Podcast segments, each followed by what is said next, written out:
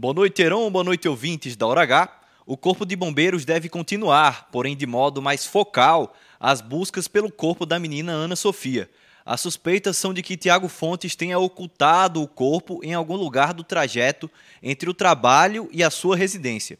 O Major Fernando Oliveira, comandante do 3 Batalhão do Corpo de Bombeiros, explicou sobre o novo formato dessas buscas. As buscas vão continuar, no entanto, vai ser de forma mais, vamos dizer assim, focal. Nós vamos analisar e, e verificar levantamentos que foram feitos nas investigações, é, analisar as provas que foram colhidas, buscar algumas informações para poder fazer mais busca, porque a área é muito grande, é muito ampla, tem muita área de vegetação e muita área de mata. Nesta terça-feira, os bombeiros realizaram buscas no mesmo local onde estava o cadáver de Tiago Fontes.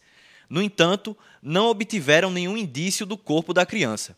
A partir de agora, as buscas não serão mais diárias, mas retomadas em pontos específicos. Vamos continuar as buscas, não, não serão é, aquelas buscas diárias, como a gente estava fazendo buscas naquelas, naquelas semanas iniciais por criança perdida, né? Por uma criança que tivesse sido assassinada naquele local. A gente tinha um local específico. Agora a gente não tem. A informação de onde o corpo está, ela, como falou o doutor ontem, foi enterrada junto com o Tiago.